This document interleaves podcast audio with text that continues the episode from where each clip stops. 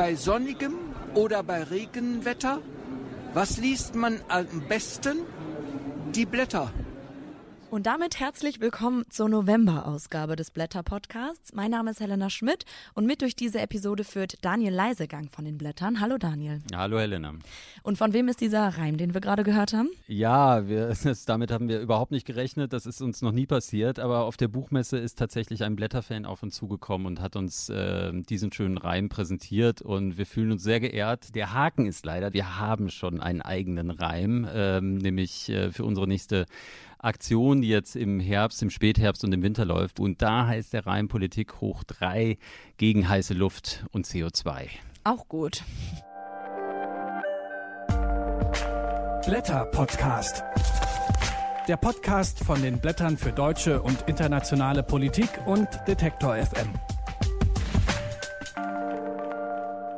Und wofür steht Politik hoch drei gegen heiße Luft und CO2? Wofür werbt ihr damit? Ja, die heiße Luft ist die der, der äh, Debatten, die hierzulande mitunter geführt werden, wo viel heiße Luft ist. Da hoffen wir natürlich Substanz reinzubringen. Und das CO2 bezieht sich ganz konkret und auch das haben wir auf der Buchmesse vorstellen dürfen und vorstellen können. Und er ist gerade gestern in den Druck gegangen und wird demnächst erscheinen. Unser neuer Klimareader.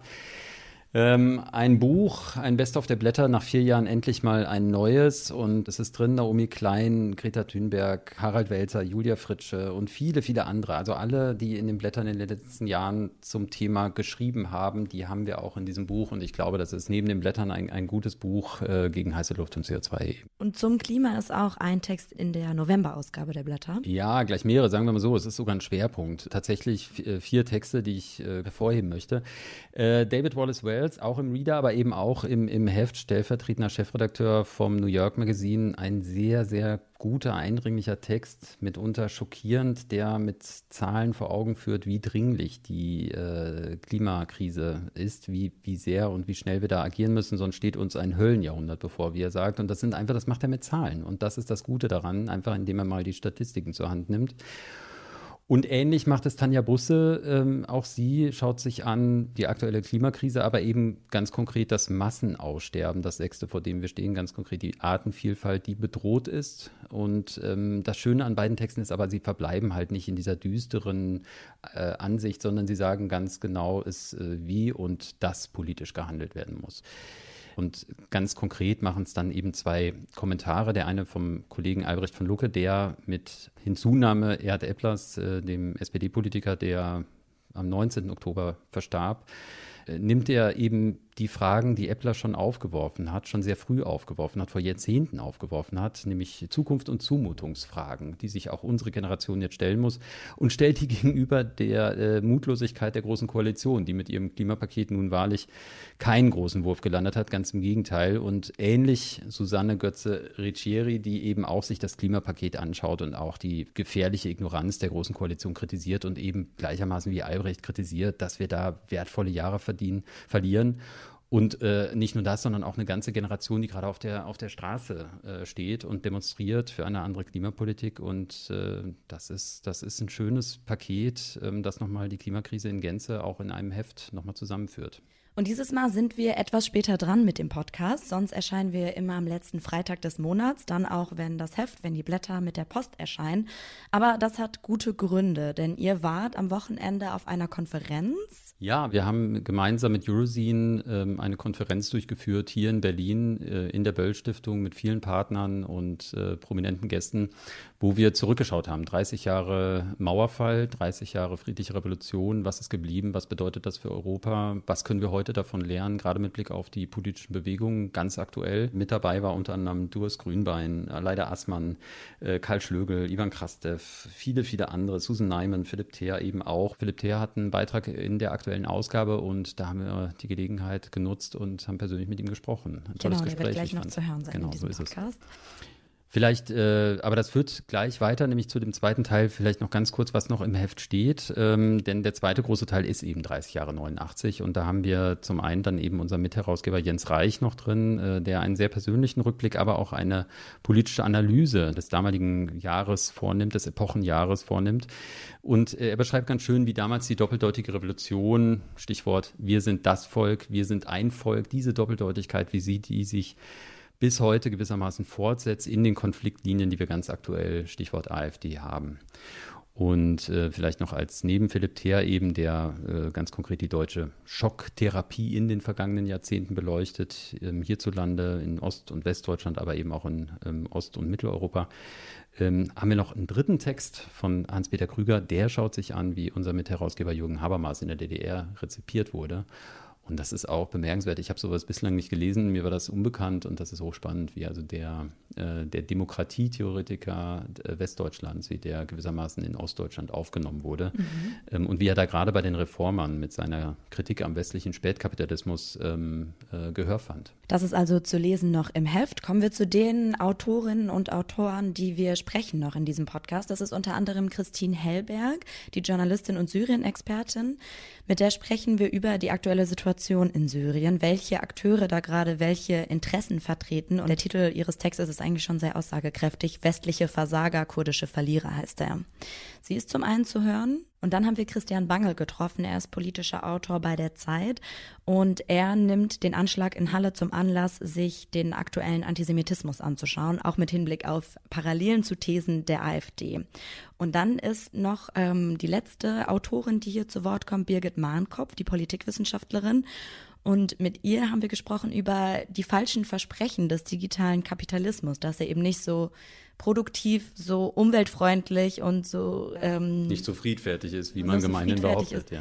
Genau, wie versprochen ja, wurde. Ein schöner Doppelschlag, den wir jetzt in den letzten beiden Ausgaben hatten und ich bin sehr froh, dass sie dabei ist. In der Tat.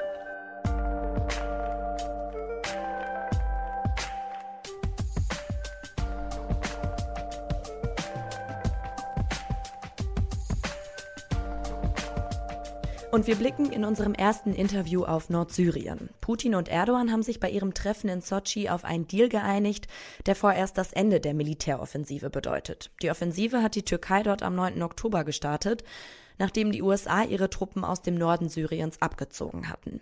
Offiziell hatte Ankara den Angriff mit einer terroristischen Bedrohung begründet, die von der JPG, den kurdischen Volksverteidigungseinheiten, ausgehe. International wurde der Angriff aber als völkerrechtswidrig eingestuft. Was dieser Deal jetzt für Nordsyrien und die beteiligten Parteien bedeutet, darüber spreche ich jetzt mit der Journalistin und Syrien-Expertin Christine Hellberg. Hallo, Frau Hellberg. Hallo. Der Deal von Putin und Erdogan, der sah ja vor, dass die Kurden sich jetzt zurückziehen müssen. Das haben sie auch gemacht. Die JPG hat ihre Truppen abgezogen. Und die Türkei und Russland, die wollen jetzt das nordsyrische Grenzgebiet zur Türkei gemeinsam kontrollieren. Das heißt, wie ist die Lage jetzt gerade? Wie sieht es gerade aus in Nordsyrien? Das Grenzgebiet wurde eigentlich aufgeteilt. Das heißt, die Türkei durfte einen Teil behalten, nämlich den, den sie in den vergangenen Wochen erobert hat. Der ist 120 Kilometer lang zwischen den Orten Tel Abyad und Ras El Ain. Dort hat also die Türkei die Kontrolle und die 180.000 Menschen, die geflohen sind in den vergangenen Wochen, können deswegen auch nicht dorthin zurückkehren. Denen geht es sehr schlecht humanitär. Die sitzen ja in Schulen zum Teil in der Stadt Hasake oder sind untergekommen bei irgendwelchen Verwandten oder Freunden, aber sind sehr schlecht versorgt, weil ja auch internationale Hilfsorganisationen sich zurückgezogen haben aus dem Gebiet weil sie die Rückkehr des Assad-Regimes fürchten, unter dem sie eben nicht arbeiten können. Das heißt, für die Vertriebenen ist es eine ganz große, ein ganz großes Problem. Und der Rest des Landes, also westlich und östlich von dieser 120 Kilometer Zone, da darf das Assad-Regime wieder zurückkehren und die Kontrolle übernehmen. Denn das war ja eigentlich das Gebiet unter kurdischer Selbstverwaltung, das von der Partei der Demokratischen Union, der PED, regiert wurde in den letzten Jahren. Und da werden wir jetzt sehen, wie schleichend also die syrischen Geheimdienste Geheimdienste des Regimes und auch die zentralstaatlichen Strukturen dort wieder greifen. Und das ist dann eben mittelfristig auch das Ende von kurdischer Autonomie in dem Gebiet. Jetzt hatte Annegret Kamm-Karrenbauer eine internationale Sicherheitszone in genau diesem Gebiet eben vorgeschlagen, obwohl das gar kein neuer Vorschlag ist, das schreiben sie auch in ihrem Text. Aber Assad hat jetzt gesagt, er ist dagegen. Er will eben langfristig Kontrolle über das Gebiet erlangen und er findet das Abkommen zwischen Russland und der Türkei ja auch eigentlich gut. Das heißt, ist der Vorschlag AKKs damit jetzt hinfällig? Der Vorschlag der Verteidigungsministerin kam zu spät und er war ja auch sehr unglücklich formuliert, weil sie alle möglichen Themen dort vermischt hat. Sie hat den Wiederaufbau angesprochen, sie hat die Rückführung von Geflüchteten angesprochen und den Antiterrorkampf und diese Sicherheitszone. Und alle Menschen haben sich erschrocken und haben gedacht, Frau Kram-Karrenbauer will jetzt der Türkei helfen, Kurden zu vertreiben und syrische Geflüchtete anzusiedeln oder womöglich Assad Geld überweisen für den Wiederaufbau. Das plant sie eigentlich nicht, aber das war sehr unglücklich formuliert und wir sehen ja an der Zurückhaltung anderer europäischer Länder und auch innerhalb der NATO, dass daraus nichts mehr werden wird aus einer solchen Schutzzone entlang der Grenze. Also sehen wir, dass im Grunde dieses Gebiet schon aufgeteilt ist und die Europäer dort keine Rolle mehr spielen werden. Die USA haben sich zurückgezogen, bis auf einzelne Einheiten, die nun bei den Ölfeldern sitzen und dort den Kurden helfen sollen, die weiter zu kontrollieren. Aber ansonsten hat Wladimir Putin, der russische Präsident, eigentlich den Deal vereinbart, der alle beteiligten Seiten zufriedenstellt. Erdogan, der türkische Präsident, ist zufrieden, weil er immerhin einen Teil behalten darf. Und die Türkei darf ja auch innerhalb von zehn Kilometern auf syrischer Seite patrouillieren, zusammen mit der russischen Militärpolizei. Und Assad ist zufrieden, weil er jetzt nach all den Jahren den Nordosten zurückbekommt, ohne dort groß kämpfen zu müssen. Und das Gebiet ist strategisch wichtig aus der Sicht von Damaskus, weil dort große landwirtschaftliche Flächen sind und das wenige Erdöl und Erdgas, was Syrien überhaupt besitzt. Jetzt stand die EU ja eigentlich die ganze Zeit nur daneben, war wegen eigener innenpolitischer Bedenken handlungsunfähig in Syrien. Mit diesem Deal jetzt ist die EU dann damit fein raus? fein raus ist sie nicht, denn sie ist ja Hauptbetroffener von den Konsequenzen und von den Folgen dieses Syrien-Konfliktes. In Form von Geflüchteten, in Form von IS-Kämpfern, die mit europäischen Pässen jetzt unkontrolliert nach Europa zurückkehren könnten. Insofern hat die EU es einfach versäumt, selbst eine Strategie zu entwickeln in Syrien und sich aktiv und geeint dafür einzusetzen obwohl dieser Konflikt sie unmittelbar betrifft. Es ist ja eine Sache, wenn Donald Trump sagt, wir sind 10.000 Kilometer weit entfernt in den USA, uns geht das alles nichts an. Aber genau das kann die EU nicht sagen. Sie ist betroffen von diesem Konflikt. Sie ist erpressbar geworden schon durch das geflüchteten Thema von Präsident Erdogan, der immer jederzeit sagen kann, ich öffne die Tore und lasse äh, Millionen von Syrern nach Europa weiterströmen. Und das hat alles damit zu tun, dass wir eben nicht in der Lage sind, in Europa eine gemeinsame Außenpolitik zu formulieren, eine nachhaltige Migrationspolitik auch etwa zu gestalten gestalten mit legalen Wegen, die nach Europa führen, so dass man die illegalen Wege einfach trockenlegt und dann sich nicht mehr erpressbar macht von Leuten wie Erdogan. Aber all das schaffen wir nicht, weil im Grunde Europa darauf festgelegt ist, Hauptsache Geflüchtete fernzuhalten. Und das ist keine Politik. Also das ist zumindest keine Politik, mit der man etwas gestalten könnte, sondern da kann man immer nur reagieren auf Entwicklungen. Und genau das macht ja der Außenminister Heiko Maas, indem er sagt, wir haben jetzt Dringenderes zu tun, wir müssen die Leute humanitär versorgen. Der Winter naht. Er hat recht. Es ist eine Katastrophe für Hunderttausende, nicht nur im Nordosten, sondern auch in der Provinz Idlib, die entlang der Grenze in irgendwelchen Camps sitzen und nicht versorgt sind richtig. Aber das ist eben immer nur wieder eine Reaktion auf Krisen, die absehbar waren und die eigentlich erfordert hätten, dass man sich im Vorfeld überlegt, wie wollen wir unsere Interessen dort durchsetzen, wie können wir die Menschen im Land schützen, sodass sie gar nicht mehr fliehen müssen etwa. Jetzt kam nach diesem Deal von einigen die Einschätzung, dass eben mit dieser Einigung zwischen Erdogan und Putin der Bürgerkrieg in Syrien jetzt faktisch beendet ist. So wie ich Sie jetzt gerade höre, teilen Sie diese Einschätzung eigentlich nicht, oder? Das, was wir jetzt sehen, ist nicht das Ende. Was noch bevorsteht, ist die Schlacht um Idlib. Also in der Provinz Idlib wird das Regime mit der Unterstützung Russlands und Irans das Gebiet zurückerobern. Das bedeutet für die drei Millionen Zivilisten dort, dass sie fliehen müssen in Richtung der Türkei. Dort ist aber die Grenze zu. Das heißt, sie sitzen tatsächlich in der Falle. Die Provinz Idlib ist kontrolliert zu 90 Prozent militärisch von einer dschihadistischen Miliz, Hayat Tahrir Sham, weswegen auch Russland da ja immer von Antiterrorkampf spricht. Aber was Russland macht in Idlib ist eben kein Antiterrorkrieg, sondern das Bombardieren auch gerade von ziviler Infrastruktur. 54 Krankenhäuser seit April sind getroffen worden durch die russische Luftwaffe. Das sind Zahlen der Vereinten Nationen. Und das ist eine dramatische Entwicklung, die uns noch bevorsteht. Aber selbst wenn Assad den Nordosten wieder kontrolliert und auch die Provinz Idlib wieder kontrolliert, bedeutet das nicht, dass der Krieg vorbei ist und alle Leute zurückkehren können. Denn Syrien wird dadurch ja nicht sicherer, dass nicht gekämpft wird. Also das Problem ist im Kern, dass das Assad-Regime mit den gleichen Methoden herrscht wie zuvor, verstärkt noch durch den ausländischen Einfluss. Das heißt, wir haben eine staatliche Willkür, die Leute können verhaftet werden, sie werden zwangsrekrutiert. Wer auch immer nicht loyal ist, wer auch immer Kritik äußert an der Herrschaft des Regimes, läuft eben Gefahr, verfolgt und verhaftet zu werden. Und das bedeutet für die allermeisten Syrer, die nach Europa geflüchtet sind, dass sie nicht zurückkehren können, weil sie aus Gebieten stammen, die mal oppositionell kontrolliert waren und sie deswegen unter Generalverdacht stehen. Und das müssen wir uns klar machen in Europa für die Zukunft mit Assad an der Macht, wobei es nicht um seine Person geht, sondern mit diesem Regime, mit diesen Strukturen an der Macht werden die Geflüchteten nicht zurückkehren können. Weswegen es eben nicht in unserem Interesse ist, diese Strukturen auch noch zu festigen, indem wir beispielsweise für den Wiederaufbau aufkommen. Und was sollte die EU dann zum jetzigen Zeitpunkt stattdessen machen? Sie sollte vor allem sehr wachsam sein, denn was Wladimir Putin plant, ist ja eigentlich eine Rehabilitierung des Assad-Regimes. Wir sehen, dass in Genf ein Verfassungskomitee zusammensitzt, um eine neue Verfassung zu formulieren. Es ist immer wünschenswert, wenn Syrer sich zusammensetzen, des Regimes, der Opposition, der Zivilgesellschaft und solche Sachen diskutieren. Aber das ist ja nicht der Beginn einer politischen Lösung. Dieser Konflikt ist militärisch entschieden. Und was jetzt versucht wird, ist eine politische Lösung vorzutäuschen. Denn Putin hat zwar viel investiert, um Assad an der Macht zu halten, aber er hat nicht die finanziellen Möglichkeiten, das Regime in Syrien zu stabilisieren. Dafür braucht er das Geld des Westens. Der Westen soll deswegen seine Sanktionen aufheben gegenüber Syrien. Europa soll die Beziehungen nach Damaskus normalisieren und den Wiederaufbau finanzieren. Das ist Putins Plan. Und dafür braucht er irgendetwas, was so aussieht wie eine politische Lösung. Und das Verfassungskomitee ist der erste Schritt in diese Richtung. Und darauf sollte Europa nicht hereinfallen, denn eine neue Verfassung ändert nichts an den Machtstrukturen im Land. Es ändert nichts daran, dass Menschen immer noch in den Gefängnissen sitzen und dort gefoltert werden. Und deswegen bringt eine neue Verfassung keinen Frieden, sondern sie bringt Leute ins Gespräch miteinander. Aber Assad mit den Mitteln, die er hat im Land, wird weiter herrschen wie bisher und das bedeutet große Unsicherheit für alle, die mal gegen ihn aufgestanden sind. Das sagt die Syrien-Expertin Christine Hellberg. Vielen Dank für das Gespräch. Ich danke Ihnen.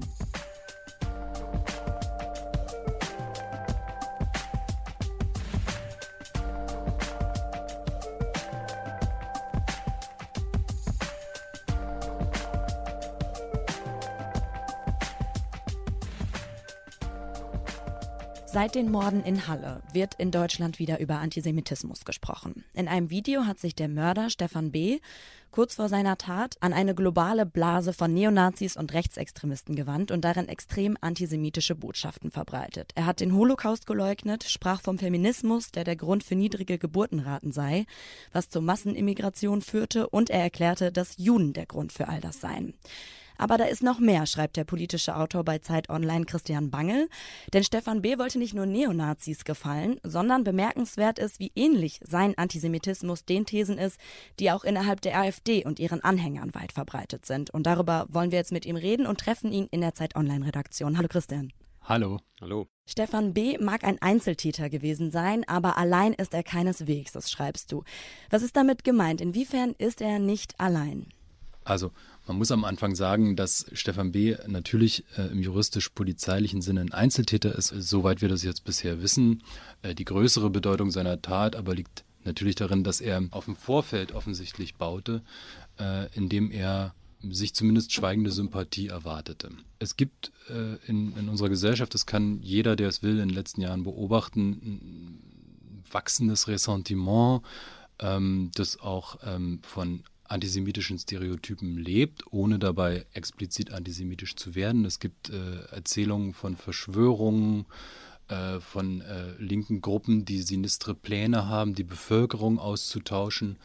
Und man kann, wenn man diese Art von Kommunikation konsumiert, durchaus irgendwann auf den Gedanken kommen, man müsse Notwehr ergreifen. Man müsse mit solchen Leuten nicht reden oder mit Juden nicht reden oder mit Muslimen oder mit Linken nicht reden, sondern man müsse sie beseitigen im Kampf um sein Vaterland. Und offensichtlich ist das ein Wirkzusammenhang, der hier äh, entstanden ist.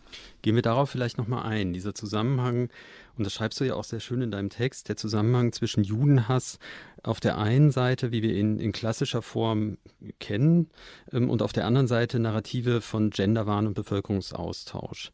Ähm, wie hängen die beiden zusammen und welche Rolle spielen da die Diskurse, die die AfD befeuert?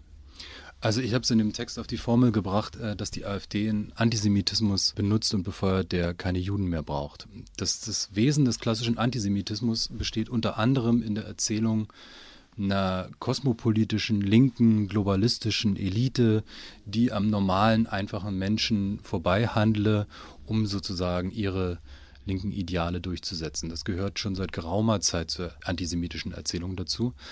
Äh, und das Zweite ist natürlich, das ist schon viel älterer Antisemitismus, ähm, die Erzählung von der Verschwörung, die Erzählung von einer Gruppe, die geheime Pläne habe, die auch schon äh, sozusagen längst im Gange, längst in der Umsetzung seien und gegen die man sich nur noch mit Gewalt wehren könne, weil der öffentliche Diskurs dazu gar nicht sinnvoll ist irgendwie, denn diese Gruppen verfolgen verborgene Ziele die man unbedingt verhindern muss.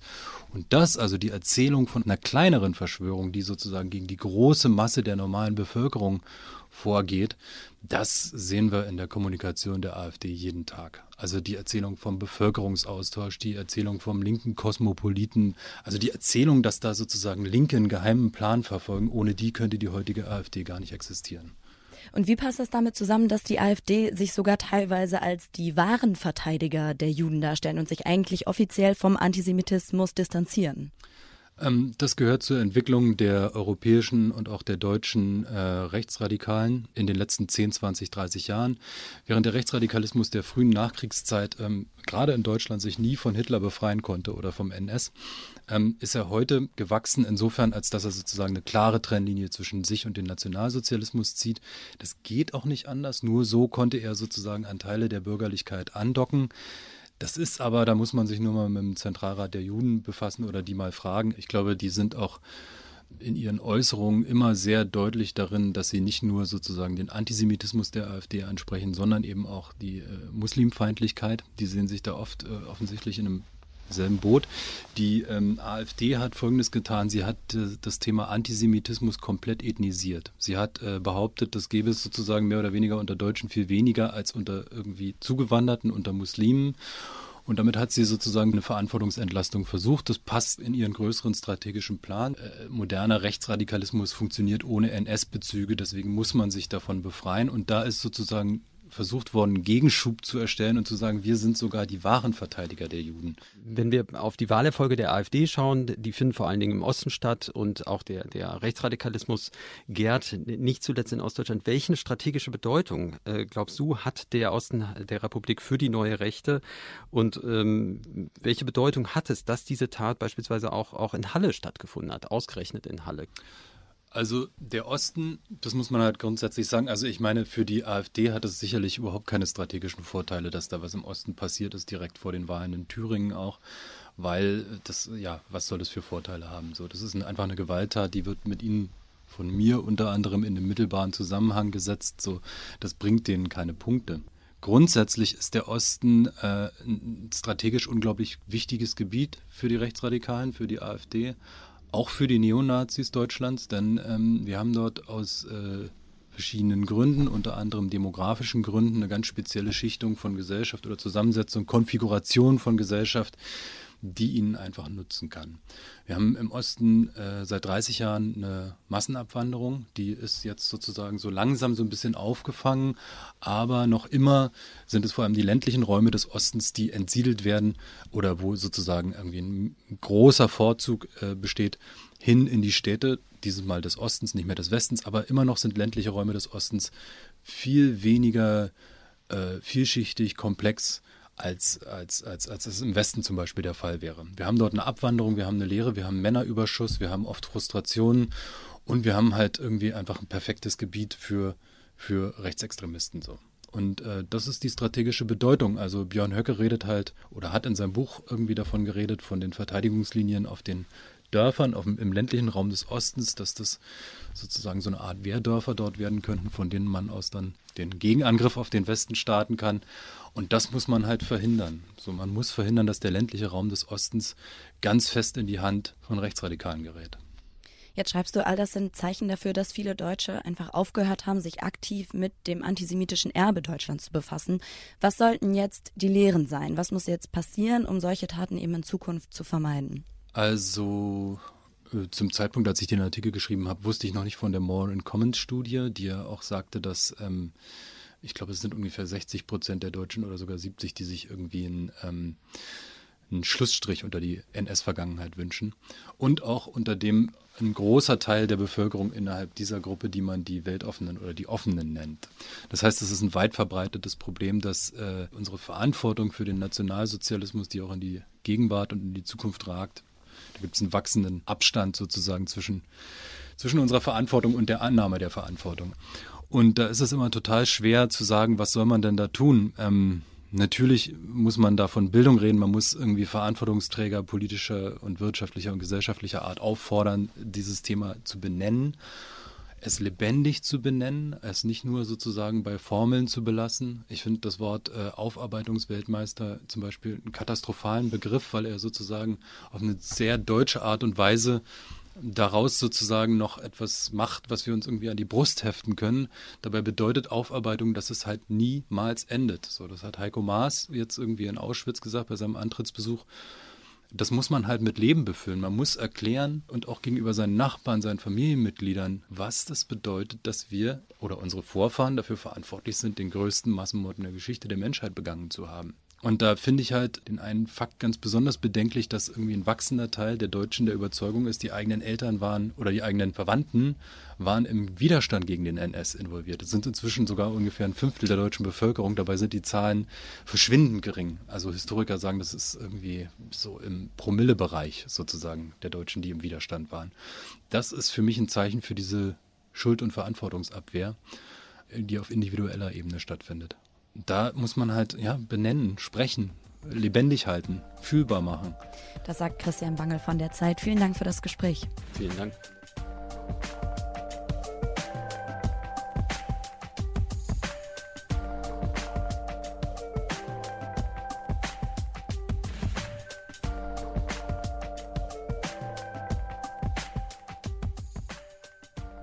Das nächste Interview befinden wir uns auf der internationalen Konferenz von Eurozine, Europe 89, die Daniel gerade schon erwähnt hat. Die findet gerade im Haus der Heinrich-Böll-Stiftung in Berlin statt und hier kommen aus ganz Europa Stimmen zusammen, erinnern an die Träume und Ideen aus der Zeitenwende vor 30 Jahren, aber auch an die Rückschläge und Niederlagen, die es seitdem gab. Gerade hat der Historiker Philipp Ter auf der Bühne gesprochen. In seinem Vortrag, wie auch in dem Beitrag in den Blättern, blickt er auf die neoliberalen Transformationen, die sogenannten Schocktherapien der frühen 1990er Jahre in Ostmitteleuropa zurück und welche langfristigen Folgen diese Transformationen hatten. Darüber wollen wir jetzt mit ihm sprechen. Hallo, Herr Ter. Ja, hallo. Danke hallo. für die Einladung. Das Jahr 1989, das ist eigentlich ziemlich positiv konnotiert als das Jahr der Solidarität und der Freiheit.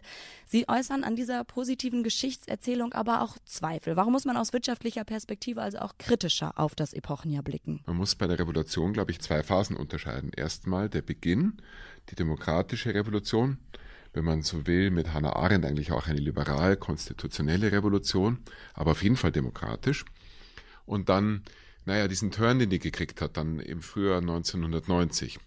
Und äh, im Sommer dann noch weitergehend äh, war es dann doch schon eine ja, fast neoliberale Wende in der Revolution, äh, wo es dann um ganz andere Dinge ging. Also erstens schon mal ganz stark per se um Wirtschaft, also diese Verwirtschaftung, wenn man so will, das war eine große Veränderung. Auch unter dem Druck der Ereignisse natürlich, das darf man nicht vergessen. Ja. Also das ist ja wirklich gravierende und immer mehr zunehmende wirtschaftliche Probleme gab. Aber das andere ist dann schon, Freiheit wurde dann eigentlich nur mehr ökonomisch verstanden, beziehungsweise auf die Ökonomie reduziert. Ähm, ja, Gleichheit fiel fast schon raus, Solidarität hm, war dann auch nicht mehr so nachgefragt und Demokratie wurde eigentlich reduziert auf das politische System, also Richtung Wandel Richtung parlamentarische Demokratie, was eigentlich äh, per se erstmal nicht schlecht ist, aber es bedeutet ja auch, dass diese viel weitergehenden Ansätze eigentlich im Sinne von mehr Demokratie wagen, dass die dann auch den Tisch runterfielen. Also all das, was an den Universitäten geschah, in der Wirtschaft, in ja, Institutionen, in, in Betrieben, in den Medien. Also da ging das ja eigentlich viel weiter was wir damals wollten, 89, und das ging dann eben leider auch zurück. Und das ist sozusagen meine kritische Erinnerung, erst recht angereichert mit all dem, was danach folgte.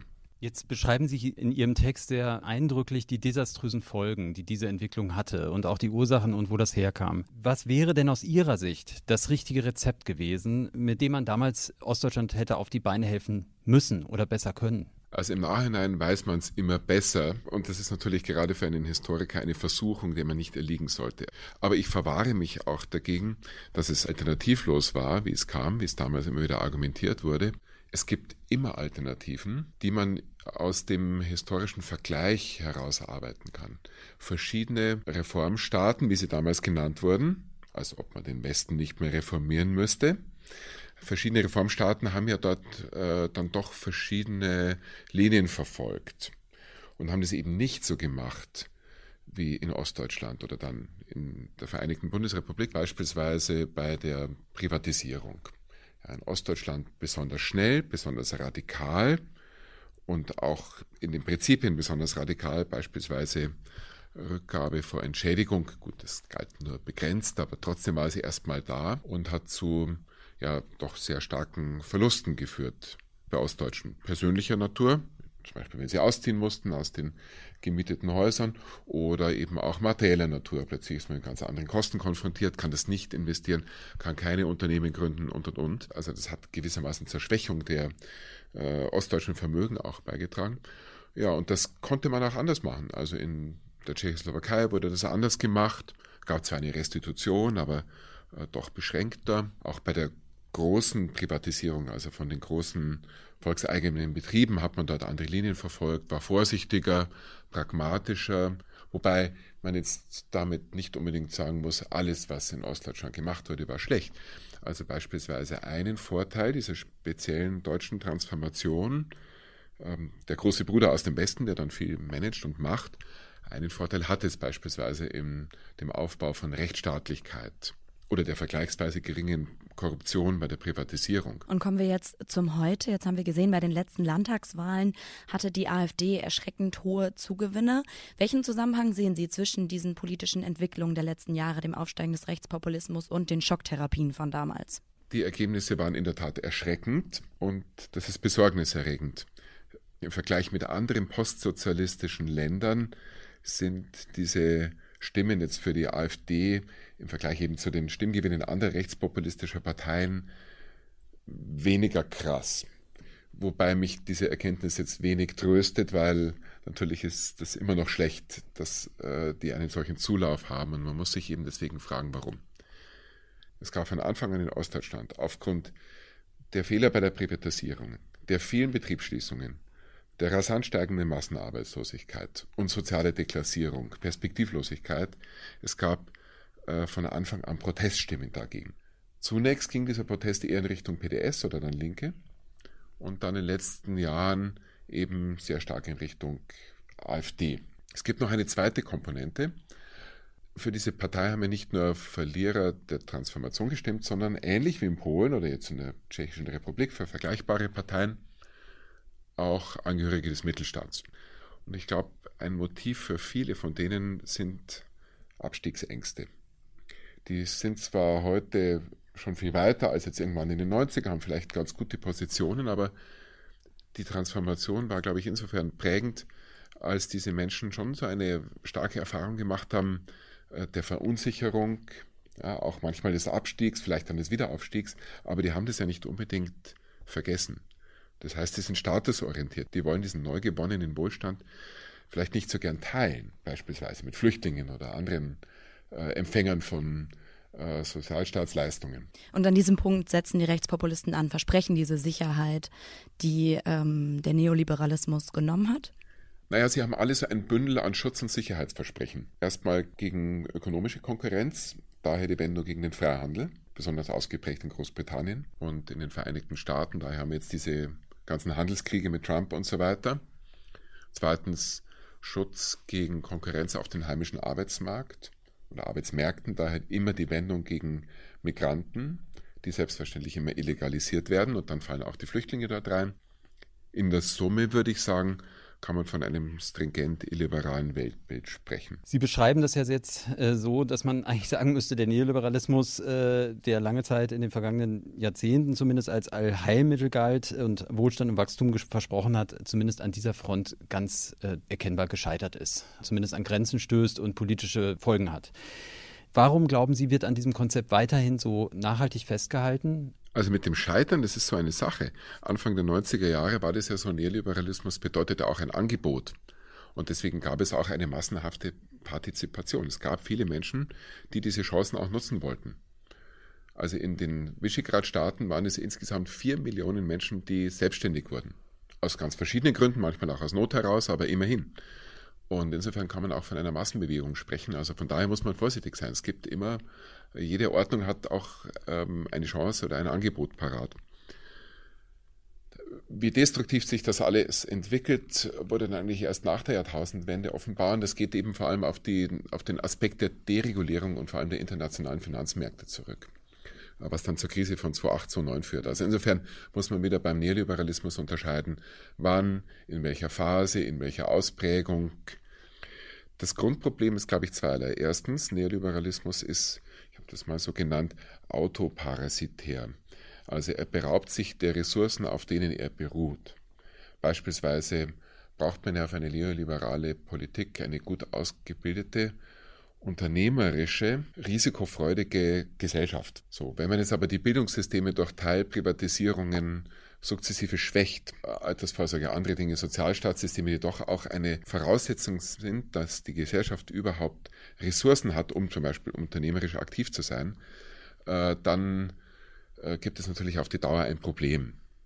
Ein zweiter Aspekt, der eigentlich auf eine Kontinuität schon hinweist, ist, neoliberale Reformrezepte beruhten dann vor allem in der radikalen Phase ab der Jahrtausendwende darauf, durch soziale Einschnitte die Bevölkerung zu mobilisieren. Ähm, ja, und dann auch so Auflagen, ne? Hartz IV, jeden Job annehmen und auch weiter entfernt pendeln und so weiter.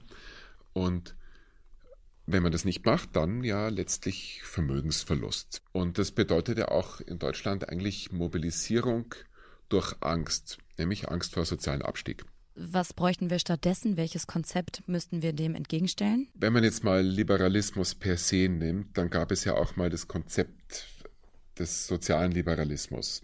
Also das wäre eine Möglichkeit. Die zweite Möglichkeit ist, wenn man jetzt eher sich im Bereich der ja, moderaten Linken oder tatsächlich der Linken verordnet, dann natürlich eine linke Politik, für die es ja immer wieder Möglichkeiten gab, Gelegenheiten, nach der Dotcom-Krise 2001, nach der fundamentalen Krise 2008, 2009, nach der Euro-Krise und für die es ja immer Möglichkeiten gibt. Und die Stärke der Rechtspopulisten ist auch ein Resultat der Schwäche der gemäßigten Linken und der Linken. Und ich glaube, in diese Richtung muss man dann weiter debattieren und weiterdenken. Das sagt der Historiker Philipp Ther. Vielen Dank für das Gespräch. Gerne, danke. Vielen Dank.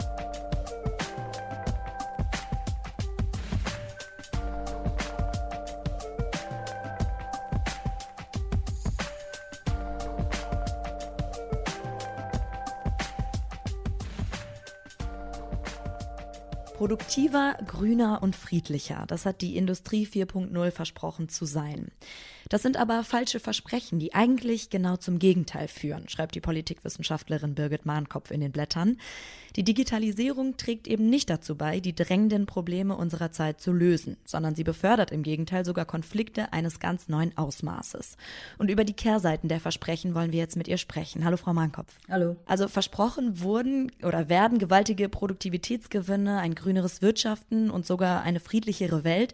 Aber was ist Ihrer Meinung nach falsch daran? Warum sind das falsche Versprechen? Falsch daran ist ganz sicher, dass die Erwartung besteht, man könne ernsthaft mit den beiden Ländern, die sich gegenwärtig einen Wettkampf liefern, nämlich China und den USA, man könne da irgendwie mithalten. Wir haben nicht die Kompetenzen in Sachen künstliche Intelligenz. Äh, könnte man lange erklären, warum das nicht der Fall ist. Das wird auch nicht passieren. Warum ist dennoch bei uns dieses enorme, diese enorme Erwartungshaltung, weil die Automobilindustrie und die Maschinenbauindustrie sich ernsthaft ausrechnen, dass sie ja diejenigen sein könnten, die die Roboter bauen. Das sind die Erwartungen. Wir können im internationalen Wettbewerb mithalten. Also lasst uns alles reinstecken. Und mit uns ist wirklich gemeint öffentliche Gelder, weil keiner will in die Infrastruktur, also in die Glasfaserkabel, die sind ja echt teuer, äh, in, investieren. Das soll bitte schön aus Steuergeldern passieren. Und ich gehe mal davon aus, das wird auch aus Steuergeldern passieren. Ökologisch ist das Ganze ohnehin ein ziemlicher Schwachsinn, weil äh, was passiert ist, ein geringer Anteil von fossilen Energieträgern wird ersetzt werden durch einen viel stärkeren Rückgriff auf knappe Metalle, auf Kobalt, auf Lithium und noch viele, viele andere seltene Erden. Äh, äh, das ist einfach nur ein eine Verlagerung äh, des Zugriffs auf endliche Ressourcen und diese Metalle sind wirklich sehr endlich und sie sind vor allen Dingen in einigen wenigen Ländern konzentriert und deswegen ist mit dem verstärkten Rückgriff auf Metalle, die man benötigt für alle diese Elemente der digitalen Ökonomie, auch geopolitischer Konflikt verknüpft. Aber es sind halt nicht nur die Rohstoffe, die man benötigt, um das ganze Zeugs zu produzieren. Es braucht vor allen Dingen auch enorme Mengen Strom, unendliche Mengen Strom. Ähm, jetzt schon äh, sind diese wunderbaren Server, die da irgendwo in Wüstenregionen stehen, äh, verbrauchen drei Prozent äh, des Stromes weltweit und es wird davon ausgegangen, in fünf Jahren könnte das locker ein, bis zu einem Fünftel sein. Wenn man sich das vorstellt, was das bedeutet, dann würde es bedeuten, dass die sogenannte digitale Ökonomie zu der Branche wird oder dem Wirtschaftsbereich, eine Branche kann man ja dazu nicht sagen, die nach der Flugzeugindustrie die meisten, äh, äh, die meisten Emissionen erzeugt. Und was als letztes hinzukommt, ist natürlich der enorme Elektroschrott, der da anfällt. Also ähm, diese komischen Roller, die hier überall in Berlin die Gehwege versperren. Die These lautet, nach drei, vier Jahren sind sie einfach Elektroschrott. Äh, also wenn sie so behandelt werden wie zurzeit hier, wahrscheinlich etwas früher. Das heißt, wo, was bleibt dabei? Es, es, es ist bislang kaum möglich, äh, diese komischen Batterien äh, zu recyceln. Das heißt, sie landen irgendwo, im Zweifelsfall immer in Asien und in Afrika, also da, wo die Leute sich nicht wehren können, äh, damit dann da irgendwie unter umwelt- und menschenfeindlichen Bedingungen irgendwas noch rausgeholt hat. Äh, und das ist also auch in ökologischer Hinsicht ziemlich schrecklich. Sie schreiben, ähm, diese Digitalisierung droht auch dabei, den globalen Süden eigentlich weiter abzuhängen. Aber dabei ist ja für Länder des afrikanischen Kontinents die Wirtschaft 4.0 eigentlich eine Hoffnung und es ergeben sich neue Möglichkeiten. In Ruanda beispielsweise, da war vor 25 Jahren noch Bürgerkrieg und jetzt baut das Land das erste Handy made in Africa. Also muss man nicht eigentlich auch sehen, dass durch die Digitalisierung neben all den negativen Sachen auch Chancen kommen für Länder, die vielleicht sonst abgehängt worden wären? Natürlich kann man bestimmte digitale Technologien in einen sinnvollen Verwendungszusammenhang bringen. Also es gibt ganz sicher Arbeiten, die besser von einem Roboter als von Menschen ausgeführt werden sollten. Also die einfach gefährlich sind, die in entlegenen Gebieten stattfinden. Ich kann mir auch, äh, weil Sie Afrika erwähnt haben, wenn es einen was ja demnächst häufiger der Fall sein wird, schwere sogenannte Naturkatastrophen gibt, dann kann man natürlich mit diesen wunderbaren Drohnen vielleicht da zum Beispiel Medikamente in Gegenden bringen, wo ansonsten keine Straßen mehr existieren. Das geht also nicht darum zu sagen, wir können diese Technologie gar nicht nutzen. Nur der Punkt ist, wofür wird sie genutzt? Für Südostasien aber wird es eine Katastrophe werden. Also da gibt es bereits die ersten Studien, die sagen, also bis zu 70 Prozent aller Arbeitsplätze, die in Thailand, äh, äh in Vietnam, auf den Philippinen, äh, in den letzten 20 Jahren entstanden sind, sind bedroht von der Rückverlagerung, also und Adidas hat bereits angefangen, hier Schuhe wiederherzustellen, ähm, dann ist es in der Tat günstiger, wenn ich das quasi mit Robotern hier machen kann, statt diese unter den ganzen Friktionen, die wir da heute im, im Sinne von auch internationalem Transport haben, äh, das hier zu machen. Und die Länder sind es, die vor allen Dingen davon betroffen sind. Für Südostasien äh, kann das wirklich eine Katastrophe werden, weil nämlich gerade für Frauen, die in den letzten Jahren, man kann über diese Arbeitsplätze sagen, was man will, die sind schrecklich, aber sie haben ein bestimmtes Moment an ökonomischer Selbstständigkeit für viele Frauen auch äh, garantiert. Und die Studie, auf die ich mich da beziehe vom britischen Overseas and Development Institute, die sagt, was wird passieren? Frauen werden wieder rausgedrängt. Die letzten, die Arbeitsplätze, die übrig bleiben, werden von Männern eingenommen werden. Und Frauen werden noch stärker als jetzt schon wieder in sklavenähnliche Menschenhandel, in Prostitution, in eben diese Tätigkeiten hinein wieder zurückgedrängt, wo sie äh, gerade sich mühselig äh, daraus äh, befreit haben. Und diese Zusammenhänge spielen natürlich bei uns überhaupt keine Rolle, ne? weil immer gesagt wird, wir werden unsere Roboter exportieren. Ja, wohin? Und was ist der Effekt? Es geht nicht darum, dass irgendjemand diskutiert. Was bedeutet das? dass Tätigkeiten, die auch von Menschen ausgerichtet werden, jetzt nur noch von Maschinen gemacht werden. Das ist quasi kein Thema. Äh, äh, naja, es ist ja mit Blick auf Asien äh, und, sage ich mal, äh, den globalen Süden leuchtet mir das ein, was Sie sagen. Aber es gibt ja hierzulande schon die Debatte, dass äh, sogenannte Bullshit-Jobs, wie David Graeber sie nennt, dann auch irgendwann abgeschafft werden könnten. Wäre das nicht etwas, wo man sagen kann, die Digitalisierung eröffnet da vielleicht auch neue visionäre Horizonte, tatsächlich mal diese ermüdende, sich wiederholende, repetitive, gefährliche Arbeiten, auch einfach die in Betrieben tagtäglich stattfinden, abzuschaffen? Naja, also da muss man mal genau hinschauen. Also wahrscheinlich werden in den Lagerhallen zukünftig nur noch äh, autonome Transportbänder sein. Also da werden keine Menschen mehr sein. Das gleiche gilt wahrscheinlich für äh, die äh, Logistik in den Häfen und, und, und, und Bahnhöfen. Also dafür werden ganz sicher autonome Systeme eingesetzt. Und kann man sagen, das sind keine besonders schönen Jobs, aber sie sind äh, für die Menschen, die sie haben, zum Teil irgendwie durch nichts anderes zu ersetzen.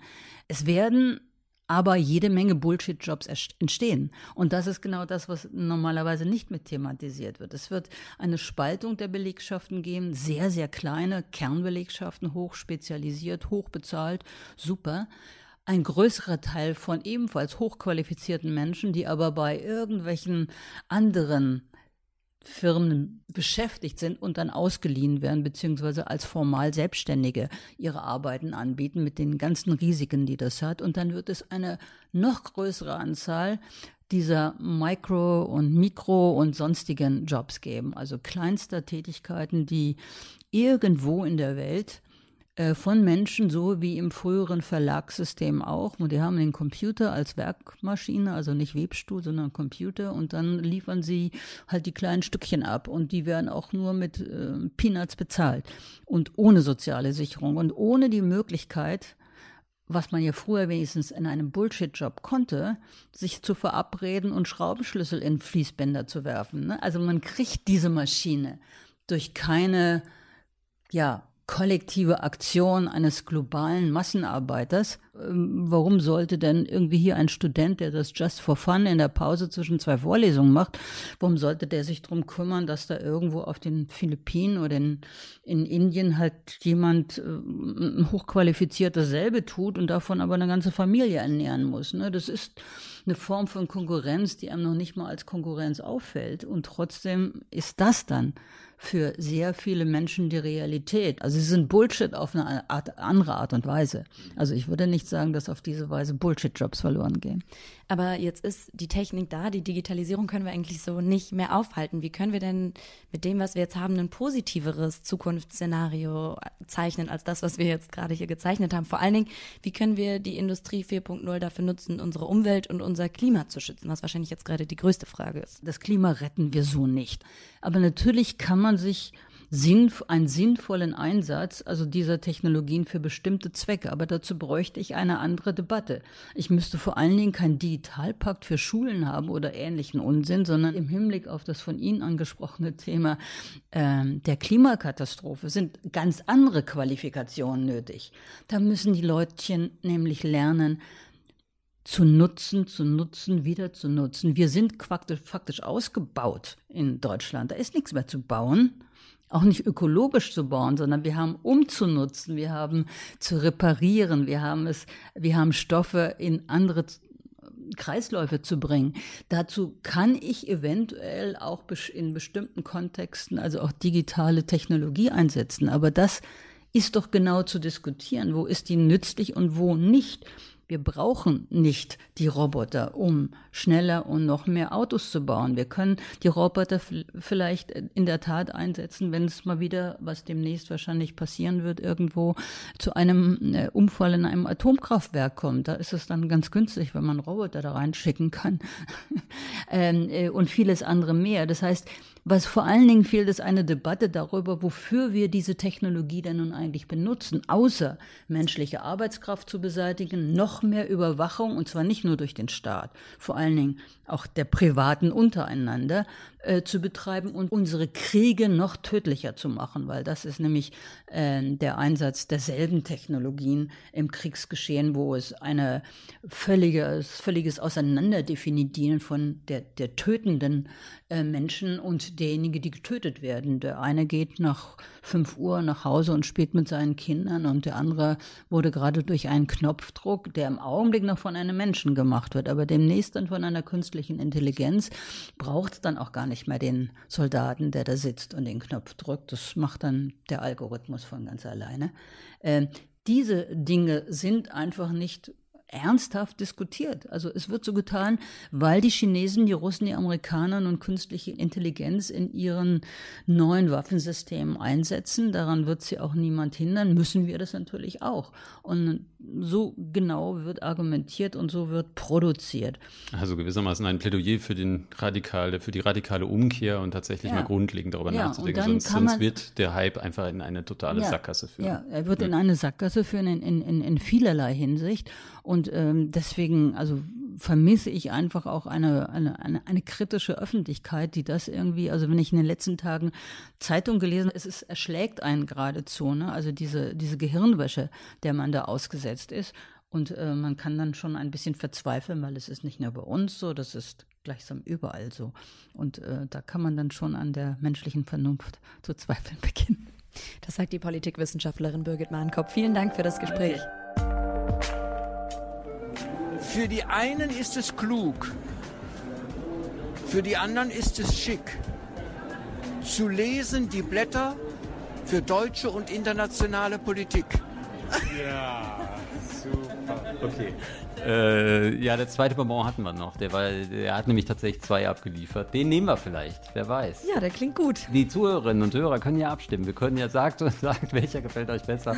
vielleicht nehmen wir dann. Wobei ich weiß nicht, ob, ob schick und klug. Ja, warum nicht? Mal gucken. Ja, beide sehr catchy auf jeden Fall. Beide sehr catchy, genau. Wir freuen uns sehr. Das war mal eine Zuschrift, die haben wir nicht so oft. Das kann man wirklich sagen. Damit hören wir uns wieder zur nächsten, zur Dezember-Ausgabe des Blätter-Podcasts. Bis dann. Bis dahin. Tschüss.